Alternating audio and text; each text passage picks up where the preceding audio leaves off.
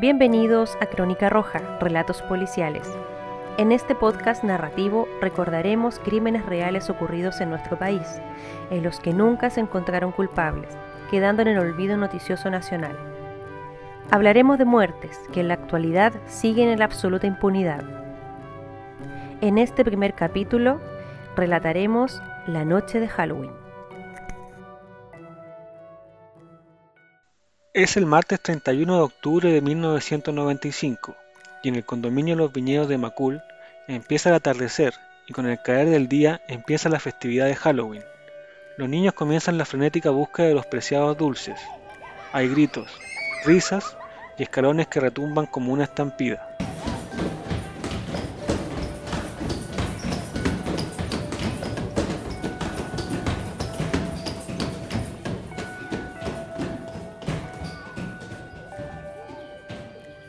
Desde el bloque H, Orieta, o Denise como le gustaba que la llamaran para diferenciarse de su madre del mismo nombre, mira su ventana y se proyecta en cinco años más persiguiendo y acompañando a su pequeña Isadora de dos meses de edad, tal como lo hacen esos padres que ve tras su cortina. Orieta Denise Eludwig Venturini, secretaria de 46 años, era una mujer extrovertida, alegre y muy atractiva para los hombres. Quizás por eso, un año antes conoció a Iván Aguilera, un tipo oriundo de Temuco y producto de esa relación intensa y pasajera nació Isadora, quizás su único gran amor de la vida y también el último.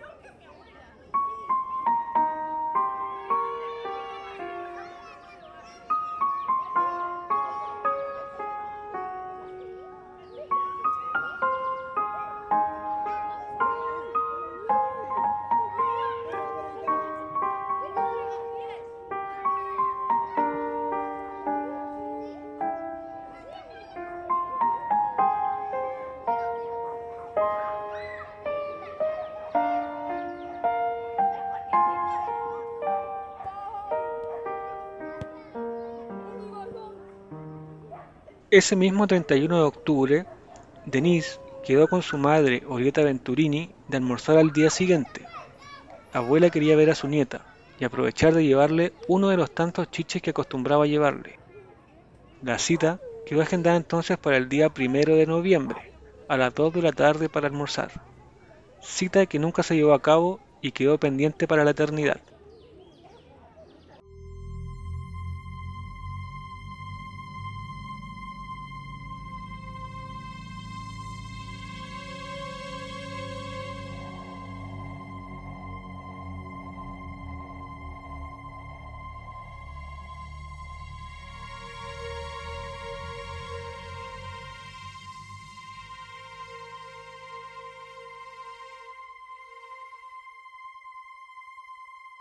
Cerca de las 9 de la noche de ese 31 de octubre de 1995, Denise se prestó para preparar la comida y encontrar una muda nueva para su pequeña Isadora, mientras afuera el ruido ensordecedor de los niños que ponía nerviosa a su pequeña bebé de dos meses, no se percató que el propio ruido sería el cómplice perfecto de un macabro asesinato.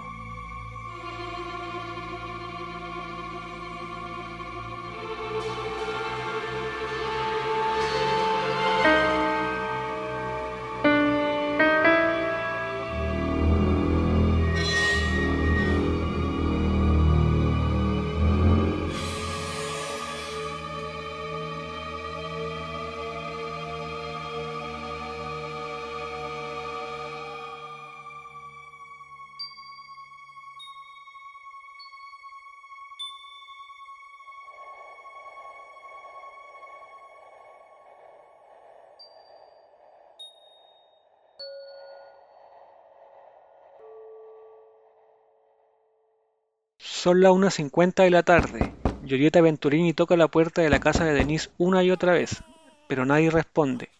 Supone que salió a comprar, pero tras la puerta escucha el llanto de Isadora. Supone que algo anda mal, así que decide abrir la puerta con sus propias llaves para encontrarse con la macabre escena. El cuerpo de su hija yace en el piso amarrada de manos y amordazada, con su cuerpo completamente destruido con 10 heridas cortopunzantes y su cuello abierto. Orieta grita y parece no escucharse. Ella necesita escucharse, por lo que grita más fuerte y sigue sin escucharse. pero ya a esa altura el condominio estaba todo afuera. Los vecinos de las casas aledañas salen y la ven destruida. Desarmada como un castillo de naipes van a socorrerla y se encuentran con la horrorosa escena y con la pequeña Isadora en su coche al lado del cuerpo.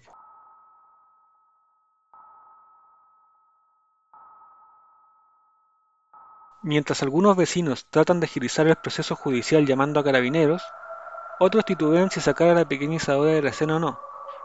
Es una mezcla de no querer acercarse por el impacto psicológico y también para no entorpecer la investigación. Pero la pequeña Isadora llora, como implorando que la saquen de ahí. Un vecino entra, la saca y nota que está mudada, sin hambre. No se explica la situación. El homicida se preocupó de alimentar y cambiar a la guagua antes de dejar el crimen. Transcurre un par de horas y llega la policía a periciar el lugar. La puerta no fue forzada, es decir, fue abierta con una llave, o bien la propia víctima conoció al asesino y le abrió la puerta. Además no se encuentran huellas digitales, solo pisadas y una colilla de cigarro. Nada que diera con un sospechoso.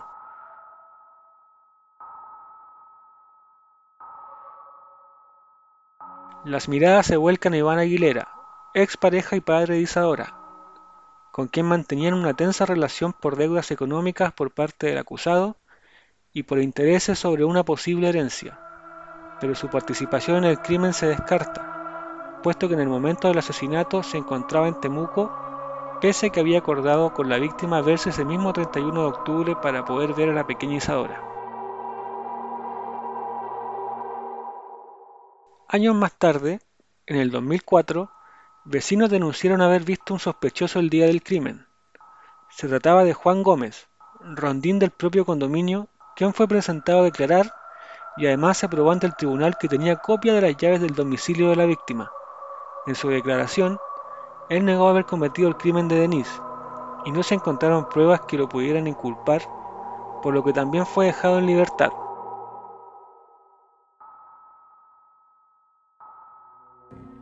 El asesino, si bien tenía una relación de conocimiento previo con respecto de la víctima, eh, lo más probable es que actuaba por encargo. No era un asesinato de una persona delincuente.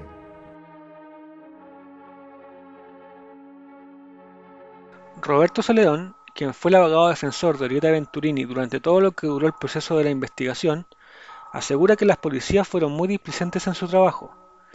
Incluso cuando fue entregado un mes después el departamento de la víctima por parte de la justicia, aseguró que aún quedaron evidencias que nunca fueron levantadas. Sí, porque no aportó nada, absolutamente nada. Y ni en la investigación inicial, ni posteriormente en todas las diligencias que le encargó el tribunal. Celedón aún lamenta que su defensa en el caso solo haya durado hasta el año 1998, con el fallecimiento de Orieta Venturini, a tres años del asesinato de su hija, tal vez por el mismo dolor y tortura de recordar esa imagen tras la puerta de ese primero de noviembre del año 1995. Yo quiero ser bien eh, franco muy sincero en este aspecto, en que el homicidio perfecto no existe. No es que la persona que mata a otra sea más hábil que la policía, es impericia del investigador. En tanto, la pequeña Isadora falleció el año 1997, con dos años, producto de una encefalitis viral. Y es que tal vez fue lo mejor para ella no crecer para no cargar con esa pesada y triste historia, de un caso que prescribió el año 2010 sin tener responsables.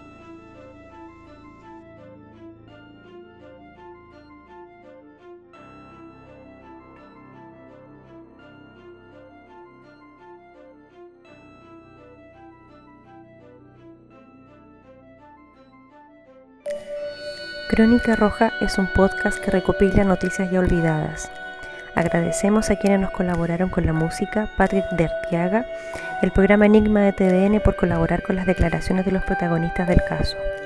Síguenos el próximo miércoles a las 22 horas. Buenas noches.